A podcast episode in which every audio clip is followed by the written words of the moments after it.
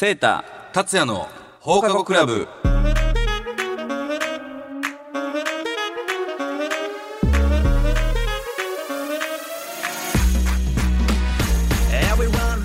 皆さんこんばんは。大阪府議会議員のゆいセータです。株式会社ロブ代表取締役兼音楽プロデューサーの加山達也です。この番組は最新のニュースや世間で話題になっている問題を取り上げ法律の専門家でもある放課後クラブ部長も交えそれぞれの立場から読み解いていこうという番組です。はい、えー、こんばんも始まりましたけども。さあシャープ16 16回目とあのいうことで16回目。新年3回目でございますが。いやすあの全然ちょっと余談やけどさ、はい。あのセータさはあのいつも入る時さ結構渋めやだよね。ちょっと今のは渋かったかなと個人的にも思って皆さん、はい。こんばんは。ちょっと大阪府議会議員のみたいな。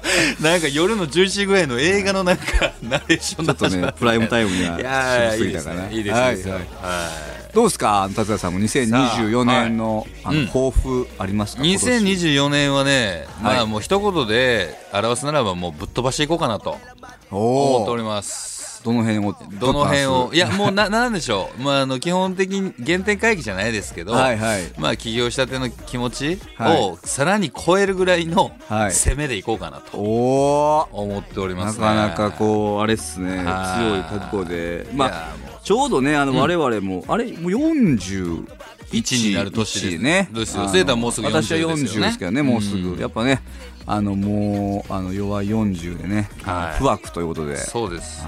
迷わずにうん。突き進むというあのロブのはい。姿をまた楽しみいやに、もこの2024年もあの、ね、追いかけていただけいやいやしっかりもちろん走っていきたいですし、はい。まあそこはねあの先生ともちょっともっともっとこういろんなこう形でね。交流できるな、はい。形をとって大阪府を盛り上げていけたらなとぜひぜひ思っておりますので。ともども頑張っていきましょう、はい、そして今回もですね部長不在です。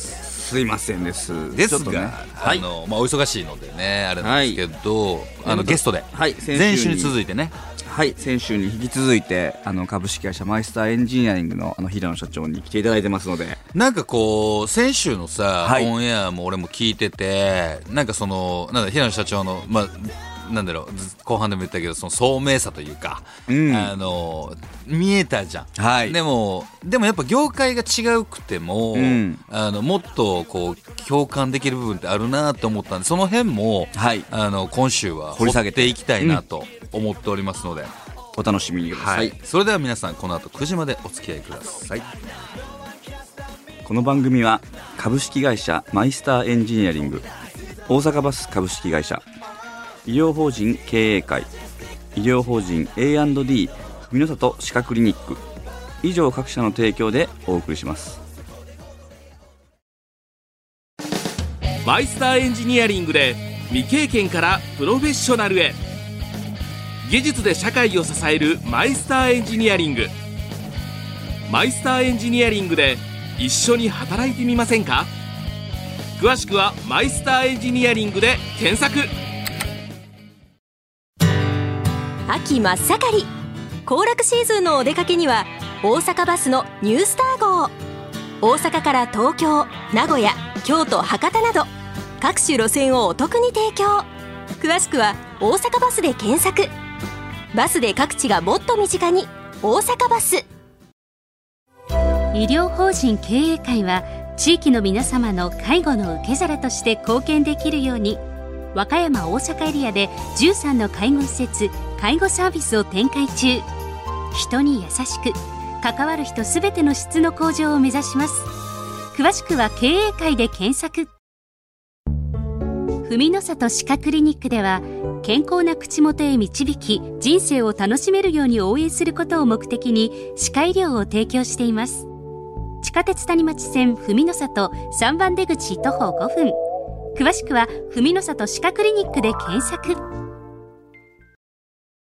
さて、えー先週に続いて、えー今週も2週連続で、えー東京千代田区にある株式会社マイスターエンジニアリング代表取締役社長の平野大輔さんにゲストとしてお越しをいただいてます。今週もよろしくお願いします。よろしくお願いします。よろしくお願いします。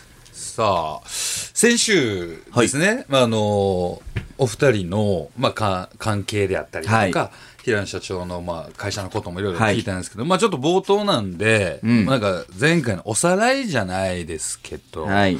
なんかその、お二人の、僕もう一個ちょっと質問と言いますか、ほうほう。全く違うその業界ではあるじゃないですか、今。そうですね。でうん、もともと前職ご一緒だったわけですか。はい先輩でしたその何か一はい個のプロジェクトに取り組んでた時、そのマッキンゼー時代、はい。一個のプロジェクトで一緒にチームでやってるわけじゃないですか。はい。意見が全くちげえなこいつみたいな時ってあったんですか？ああ、どうなんですかね。まあ結構違うことやってましたけどね。あのああ、そうなんですね。まあ、同じ仕事のお客さんは同じだったんですけど、まあ、あの、やってる、ううなんていうかね、塊が違う塊が違うというか、タスクが違うというあーなか、るほどやってなるほどる仕事は違ったんで、はいはいはいはいはい。まあ、あんまりその、ふ我々がこう、なんていうか、戦うっていうよりかは、あの、まあ、我々の、まあ、上司上司と戦うってこと？と、まあ、ちょっとね、あの、セッションして。この時間に言うなよ、みたいな。やっぱあんねやもう明日やん、みたいな。とかは、今だいぶ変わったらしいですね。あ、そうですか。はい。全然違うらしいですよ。それもやっぱ時代なんかな？時代なんですかね。もうこの数年でもかホワイト化がすごい進んで聞いてますね。まあでも多分それも、まあ少子化じゃないけど、やっぱりね、あの、大事に育てていこうっていうのはあるんですよね、多分ね。あると思いますね。ん世の中の流れって大きいですそうね。。まあ、あと多分コロナがちょっとあって、そのリモートみたいなのが増えたので、多分ちょっとコミュニケーションというか、そのね、ね話し方とかが変わったっていうのはあるかもしれない。仕事の仕方っていうか。うんなるほど。ちょっと、なんか、その辺ってどうなんかなって、こう思考がさ、同じチームにいながらもさ、うん違うかったりするから、どういうふうにこう進めたんかなっていう、まあ、俺としての興味というか。いや、でもね、あの、めっちゃ空気読んでたね、当時はね。当どっちが、どっちが？いや、いや、あの、私も、はい。そう空気読みまくってました。上司の顔を読むのが仕事みたいな。えー こんなこと言って怒られるけどね。いや面白いよね。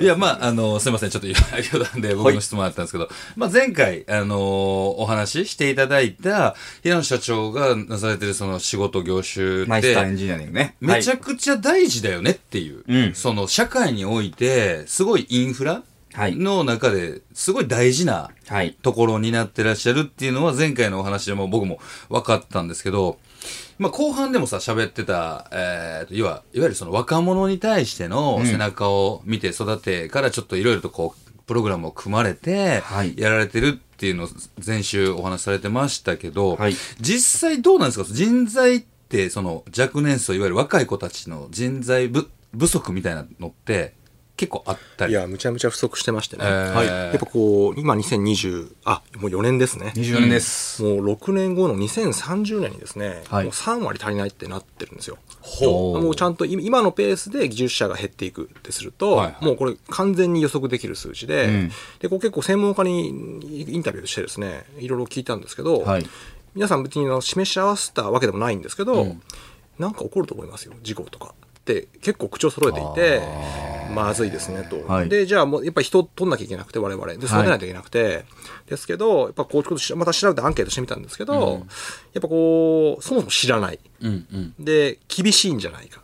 うん。まあまあもちろんイメージはね、実際あの、そ外に出る仕事でもありますから、暑い時も寒い時もあるんですけど、はいあとやっぱ技術身につけられない、もう難しいんじゃないか、それ自体も。んっていう、まあイメージがあって、いや違うよっていう話を私したいんですけどね。はい、はい。これ、あの、多分、まあ、リスナーの方々の目線に立っての質問といいますか、疑問といいますか、今、人材不足で人が足らない。それはこう、シンプルにさ、世の中の若年層自体が人が減ってるわけじゃん。うん少子化的なことも踏まえてのね、目線で見たときに、それがじゃあ、例えば、平野社長の目線で見て、ロボット、AI 化？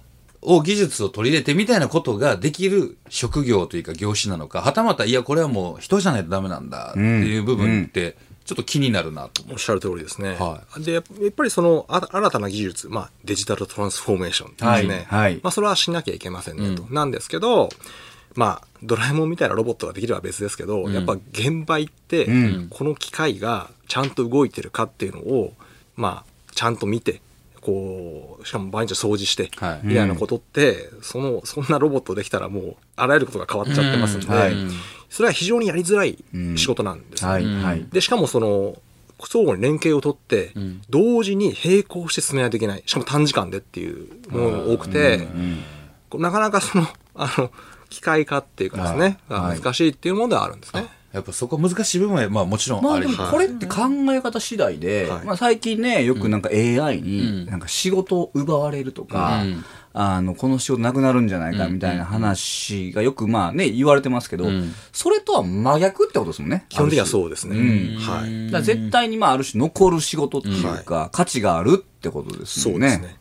あの、エッセンシャルワークっていう。はいはいはいはいはい。エッセンシャルワーク。はい、うんあのコロナの時にこうまあ普通の事務職ならね、家からってありますけど、まあ、エッセンシャルワークもうどうしても社会に必要だから、必ずそこにやらないといけないっていう医療従事者とかね。医療従事者まさに、はい。はい。と一緒ですと、はい。やっぱりその医療病院も電気来なかったらそうですね。装置が止まって人死んでしまうので、うん。やっぱそこと一緒なんですよね。うん。それぐらいやっぱりそのなんていうか価値が高い仕事なのね。はい。ある種は。でも2030年までにさ、はい。人材がもう3割減るってもうデータで出ちゃってるわけじゃないですか。はいはい。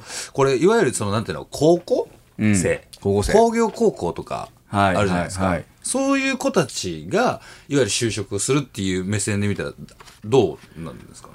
でもあの、どうですか、広瀬社長？あの、まあ、我々なんかね、昔のね、イメージだとやっぱ高校出て、まあ、そのまま、そういった、はい。あの、プロフェッショナルとして働かれる人って、まあ、多かったイメージなんですけど、はい今、現状ってそもそもどうなんですか？いやもう高校生がですね、はい。金の卵すぎて、はい。我々が本気で取りに行ってももう取れないです、はいはいはい。紹介もしてくれないですし。取れない、紹介してくれないっていうのはどう、どういう意味合いなんですか？もうその、まあ、何十年も毎年取ってる会社しかもうそもそもエントリーできないような状態で、うん。あのもちろん数が減ってるのもあるんですけど、はいはい。でやっぱりなんでこう大学生とかっていうか専門学校生の方をもう,、もう経験を問わず別にあの我々あの難しい理系のじゃないとできない仕事はあんまりないので、はいはい。あのもう文系でも構わないし、あのもうそういうこと方々をですねどんどんこう声かけてって感じですね。うん。それでも、それの、その現状を打破じゃないですけど、状況を変えるためには、えっと、平野社長が考えうる、なんか施策みたいなのってあったりするんですはい。まあ、やっぱりまずしし知ってもらわないといけないと。はで、こう、アンケートするとですね、まあ、やってる人は、4分の3はもう満足だと。はい。実際、あの、つまんないとか意味がないって、なんか嫌そうなやってる人ほとんどいないんですよ。みんな結構好きでやってて、あのーっていう職種だってこともまず理解してもらわないといけないし、社会を支える重要な仕事ですごく意義があるってみんなもうほぼ、皆さんやりがいがある、ね。やりがいあると。うん。で、あの、お給料も、本当全然頑張ってるもらえてあんまないと思うんですよ。今どんどん上がってますしね。しかもその手に職つくんで、こうどこでも行けるし、はいえーなんですけど、もう一方ね、まあ、休日日数も変わってますけど、まあ、暑い寒いもあるし、えーまたそのボンクレ正月もあるし、ん。夜勤もあるしっていうのもあるんですけど、まあ、その、そんなにその、なんていうんですかね、もうただ辛くて、うん。みたいなことは全然違いますし、しかもやれば誰しもね、少しずつ学んでいける仕事でもありますし、なんかだいぶこうイメージ悪いっていうのがあって、うん。それはちょっと損してるね。そうなんですよ。うん。で、入った後ちゃんと我々の会社がちゃんと教えるんで、そこはちょっとイメージ変えていかないといけないなって、ちょっとはい。プロモーションしてるんですけどね。それは、先生どうですか？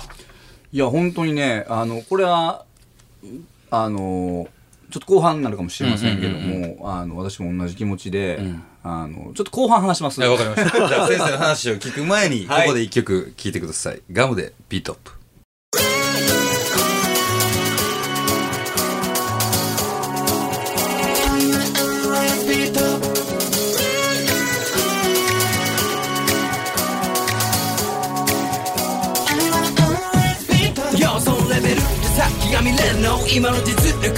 Oh no What can I do 遅れてるぜ行動 It's over 手を鳴らすギーチにさそこに並べお前らホーリーゴーさんだろ俺たちに敬礼 Yeah お疲れさん You wanna be You wanna be You wanna see You wanna be You wanna feel it now Let me move my pop Hey You wanna be You wanna be You wanna see You wanna feel You wanna feel it now 答えは No No とか今 Ho Ho 答えは俺らが知ってる Why Don't look away Let's go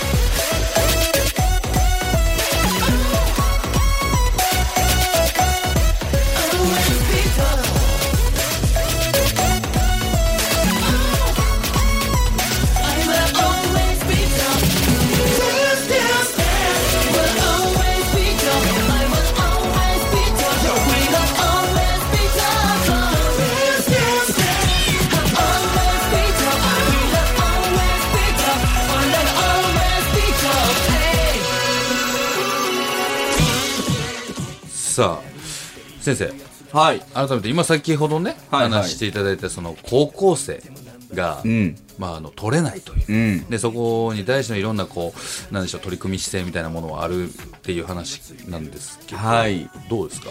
あのね、ちょっとまあ私の立場っていうと、うんまあちょっと議員というか、まあ行政、公共の立場でいくと、まあ最近ね、ちょっとこのラジオでもしかしたら少しお話しさせていただいたかもしれませんが、まあ、あの、いわゆる高校生の中でも、まあ、工科高校、工業高校って昔呼ばれる方々の,、あの学生数の減りがものすごいんですよ。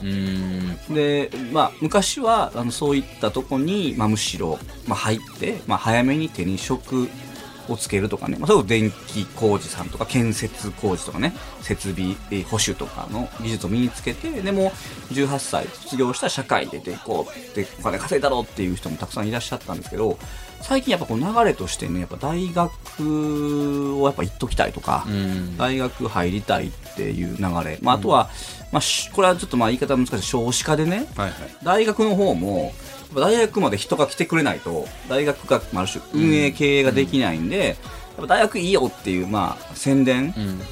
ものすごいしてはるんで、みんなやっぱ大学行きたいっていう思いのが強くなっちゃっててどんどんどんどんその、まあ、高卒でまさにさっき平野さんおっしゃった社会に出る人が減ってきてる。でも結局大学もまた4年間は、ね、学校行った後にまた就職なんですよ。うん。でもその時はやっぱりみんなねそれこそまあ事務職とかねなんかまあちょっとそういうところにやっぱ行きたがるんですけど、ね。結局そうなると社会にこう必要ないろんな仕事がある中で、それにうまいことこう分配今までされてたあの人の流れがある特定の人気があると思われる職業。まあ、職業、まあでもこれが本当に果たしてね、お給料がいいとか、その分からないですよ。ただあくまでも人気がある仕事と、社会に必要である仕事って別なんで、人気がある方にのみやっぱ人が流れていって、こっちはね、人気やから、誰でも取れるんで、ん。えーお給料下がったりするし、一方、まあ、あの、平野社社長ともそうだけど、まあ、本当に社会に必要なとこに、まあエッセンシャルな仕事に、やっぱ人が行かないっていうこの現状が、すごく顕著になってて、だから我々も、まあそういうことを、まあなんとかこう、まあ是正というかね、していきたいとは思ってるんですよね。社会でもうすぐ出てきてるの、今。なんなんかさっき、あの、ちょっとこう、オフの時に喋ってた話で、うんうんそのわ若者たちとか就職をする子たちが見る条件が、給与面じゃなくて、休日、そう。ここなんやっていう。だからそれこそ、さっきも言った大卒のコーラは、みんなそういう、まあ、いわゆる最近でホワイトっていうね、はいわゆる休日が多くて、うん。まあ、できれば、最近あれね、週休2日制じゃなくて、うん。完全週休2日制とか、何が違うのだから週休2日やったら別に水、か水の休みでも週休2日やんか。はい。完全っていうのは土日やね、はいで、土日祝がないとあかんとか、どんどんそういう風にね、なんていうかその、特定の条件ばっかり見るようになってて、うーん。これ平野さんの平野社長の、えー、いわゆるその働いてらっしゃる方々はい。も、それはやっぱやお休みなんですか？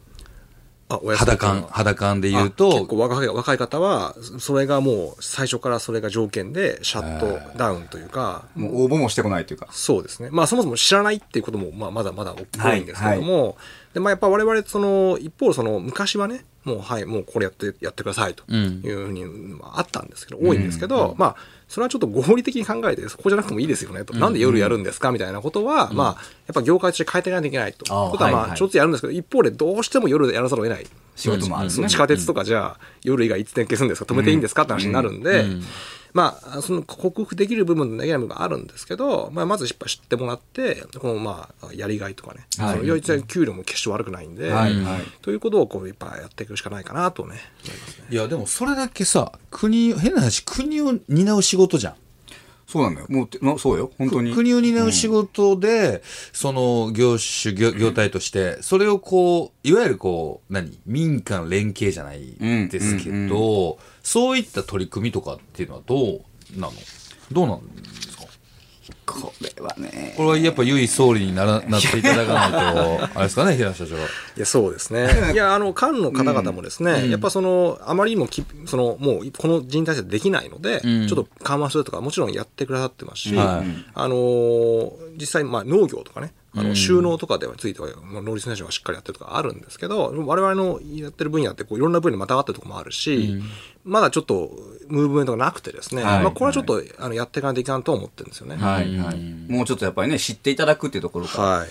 それこそね、この間もちょっと勉強したんですけど、ドイツやったかなとかやと、もう小学校卒業の時点で、もうある程度、そのまあテストとか成績とかね、そのいわゆる評点ん。みたいなんで、あなたは職人系えーです。あなたはちゃんと勉強して、まあ管理職っていうかマネジメント系ですみたいなのに、なんか、は振り分けるらしいんよ。ああ、そうなんだ。で、そうすると、まあもちろん職員の中でも、そうやってね、あの技を鍛えていただくねんけど、まあその職種として、ちゃんとその、じゃあ自動車工場でしか働いてください、メンテナンスしてください、みたいな形で、その、の専門学校とかにこう行くように、さあ完璧じゃないで、でもある程度しっかり振り分けをやんねんって、そうしないと、まあ社会がある種、機能しなくなるから。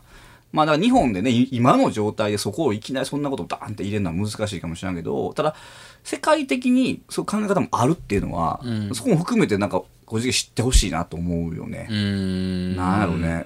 やっぱ社会を機能させるのがね、はいはいえー重要じゃないですか。我々がこんな今便利な生活できてるっていうのには、裏が絶対あるんで、ん。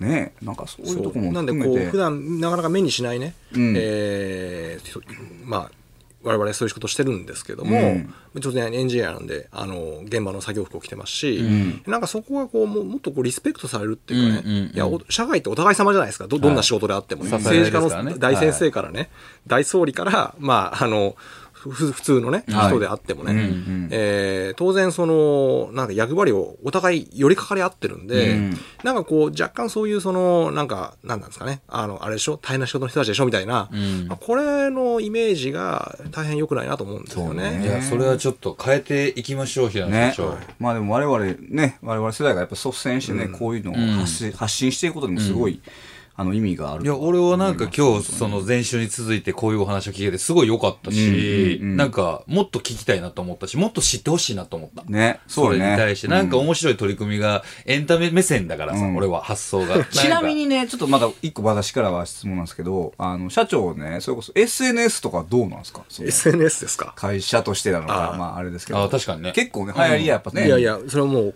まさに、ようやくですね、はい。この、まあ、この、将来の唯一総理のですね、この今出てるようにですね、いちょっとプロモーションを今始めてまして今まだまだね、ちょっとその、よようやくその採用のインスタがあるとか、その程度になっちゃってるんですけどあの、よりこう PR を、まあ、うんやることも私の使命だと思ってますんで、うんうんあのこの、メンテナンスの技術サービスをですね、はいはいえーこう、期待していただきたいと思います。そうね、いややっぱ業界盛り上げるね。そうだよね。一つのぜひちょっと、あの、フォローさせてください。ありがとうございます。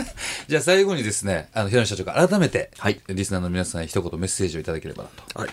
えー皆さん聞いていただいてありがとうございました。あの、我々ですね、あの、このからのこう日本にですね、なくてはならない仕事をしているこのマイスターエンジニアリングでございましてですね、えーぜひ、あの、もっと知っていただきたいと思いますし、あの、ご興味があればですね、えーこういった仕事にもですね、ぜひ応募いただきたいというふうに思います。はい、ありがとうございます。えー先週と今週は、え2週にわたって東京都千代田区にある株式会社マイスターエンジニアリング代表取締役社長の平野社長にあのお話を伺いました。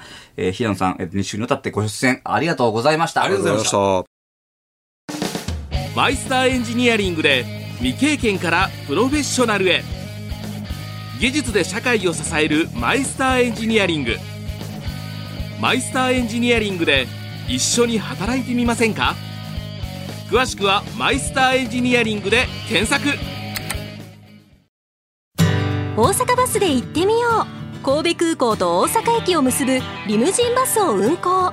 所要時間70分。大人片道1000円。乗り換えなしでお子様連れも大きな荷物も楽々。詳しくは「大阪バス」で検索。ぐっと便利に快適に大阪バス。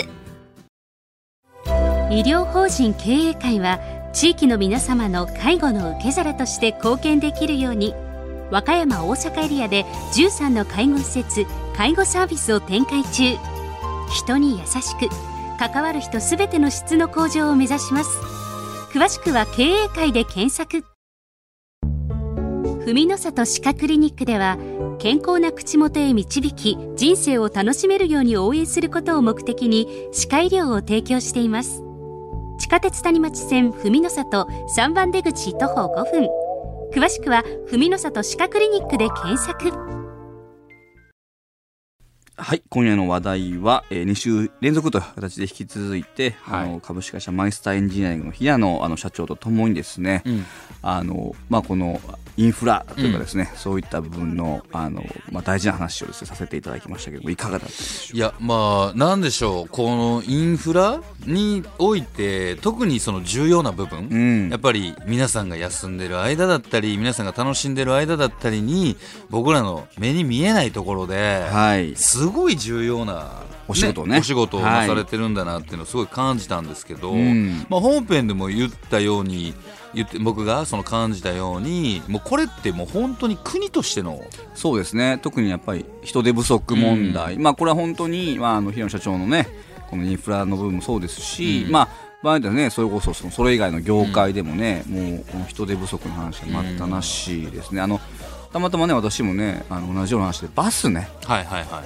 バス業界も今やっぱ運転手不足がやっぱ深刻らしくてですね、バスって、えっと、ちなみに二種免許でしたっけ？えっ、とね二種大型二種。大型二種か、うん、あの免許取るだけでもう大変。大阪にも免許取るとこがね、なんかもう1箇所か2箇所しかなくてもうこれって万博にもつながってくることちゃうん？いやそうなんですよ。万博もね今シャトルバスの運行で,、でむしろ万博に運転手を取られるから、うん。万博期間中のいわゆる普通のね、はいはいはい。あの路線バスとか、はいはいまあ、あのリムジンバスとかの運転手がまたいないみたいな、えー、そういうまた問題もあるみたいで。結構深刻な問題。そうなんです。なのでねあのバス業界さんもその、うん免許を取るね、あうん。の枠をもっと増やしてほしいとか、うんその免許のあの補助を出してほしい、やっぱね、30万から60万ぐらいね免許取るだけかかるから、それだけでね皆さんもうハードルになってて、はいはいね、あの運転手さんやっぱなかなか今、ね、育成できないっていうので、うん。やっぱどの業界でもねあのいろんな形でね人手不足って出てきてるなっていうのは今日話を聞きながらねと実感したなっていう。なんかそういうのももっともっとこうなんだろうみんなが知っていった方がいいよね。そうね。当たり前に、ね当たり前。そうそうバス乗ってるけどうん。運転手さんいるのよっていう。話なんでね。うんじゃあなんかそういうなんのに何が必要かとかね皆さんあんま知らないので、うん。我々もねちょっとこういった場もね通じて、あのそういうちょっとでもね、うん。あのリスナーさんを通じてね知っていただけたらいいなと。いやしもうあれですよ。先生の SNS リール見てますよ僕。頑張ってます ちょっと恥ずかしいですけどね。いやでも俺ね結構ちゃんとほんまに見てる。うん面白いけどね、ちょっとねあのぜひねあの我々のその SN 私の SNS もコメントもいただいて、はいと思やりってまんで。まあなんかあのそういう SNS 上でもねなんかこういう話をどっか一回やってもいいですよね。ぜひね、うん。一回やりましょうか。ねねはいラジオに聞いてもらうように持っていけいけたらはいそうですね。お互い様なんでね。まあ、まだまだ全然ちょっと話足りないんですがこの続きはポッドキャストでまた平野社長にも出ていただいてあの話せたらなと思っておりますはいそれではお相手は大阪府議会議員の由井聖太と株式会社ロブ代表取締役兼音楽プロデューサー加山達也でした。また来週。続きはポッドキャストで。この番組は株式会社マイスターエンジニアリング大阪バス株式会社医療法人経営会医療法人 A&D 文の里歯科クリニック以上各社の提供でお送りしました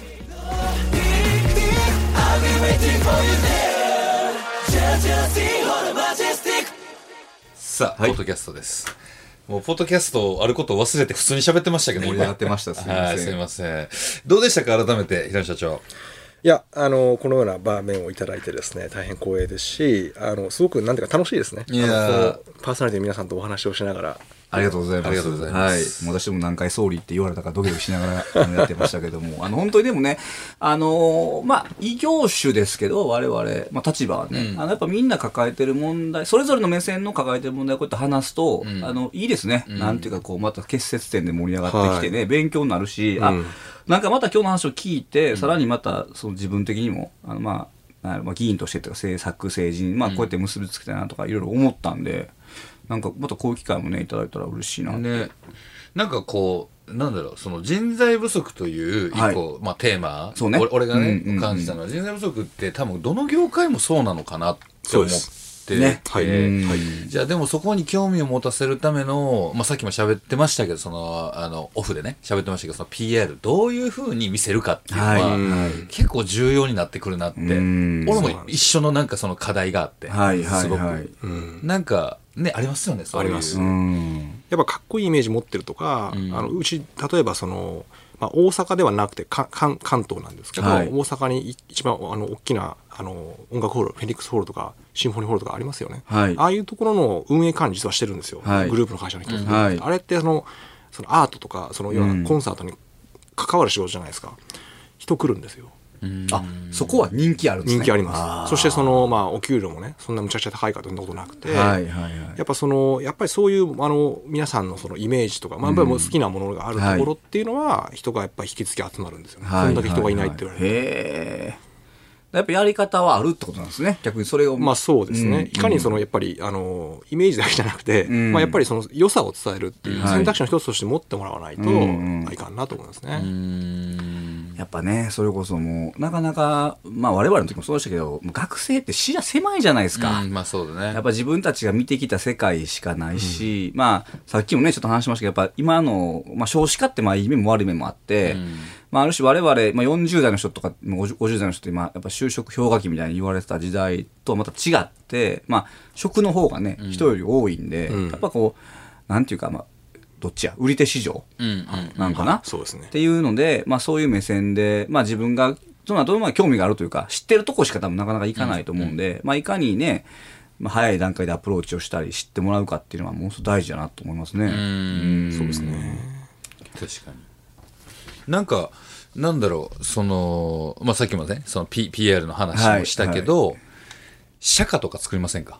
あ、社会歌 歌。ああ、そうですね。結構ね、あの、そういう企業系の社歌って実は皆さん作られてる企業さん実は多かったりとかして、俺も過去に何曲、何曲、作ったことあるそう作ったことあるんですよ、実は。へなんかどういう企業さんでとか、で、もっとそれにミュージックビデオ風にしちゃうとかね。あああの、結構本当に多いんですよはいはい真面目なあれで。あ。はいはい。いや、結局そういうのも必要になってくると思いますよ。やっぱあの、我々その、そこの、まあどういうふうにね、じゃあ伝える、コアのところを今作ってるんですけど、はいはいやっぱそそういうふうになってきたらですね、ぜひあの、加山さんに、あの、作曲をおえ、願いしたいと。何の話が始まったのかな、今？あ のまずはちょっと事務所を、はい、今度拝見させてぜひぜひ。まあ、ちょっとあの、社歌ができたの、ちょっとここのね、あの、ミュージックでも流していこう 流させていただいてね。はい。でもなんかたくさんそういうこう興味のポイントをね、作っていかないとうんいろんね。なおっしゃるで作っていいのかなうん。とは。それこそね、あの、あの、達也さんのところのアーティストにね、はい。あの、ちょっと、あの、歌ってもらったりとかそう歌ねったりとかもはいそう。ですし、い。やーいろんな接点ね、本当に。YouTube でなんか逆に訪問させていただいて、一はい日こう、一緒にこう、実、なんていうんですかね、働く。ああ、そうね。そう、はいなんかそういうの体験みたいなね。験みたいなそうですねのをさせていただいたりとか。そうですねでもちょっとそれやっぱ柔軟にね、やっぱ、うん頭柔らかくしていかあないとあそういうことです。ね、いけないですね、うん確かにね。はい。そういうことをやっぱり行がちやってきてないので、んあうんの、だからこそこうなってるってことはい、はい。はいいや、でもこのね、放課後クラブが、それ、その実現させるかもしれないそうね、ちょっと放課後クラブ番外編ね、出張編で、ちょっとマイスターさんの、釈迦、釈迦作りに行こうかな。いや、面白いと思います。そういうのもね。ありがとうございます。すいません、本当に一週にわたって。いやいや本当にありがとうございましたありがとうございました。またどうぞよろしくお願いします。よろしくお願いします。はい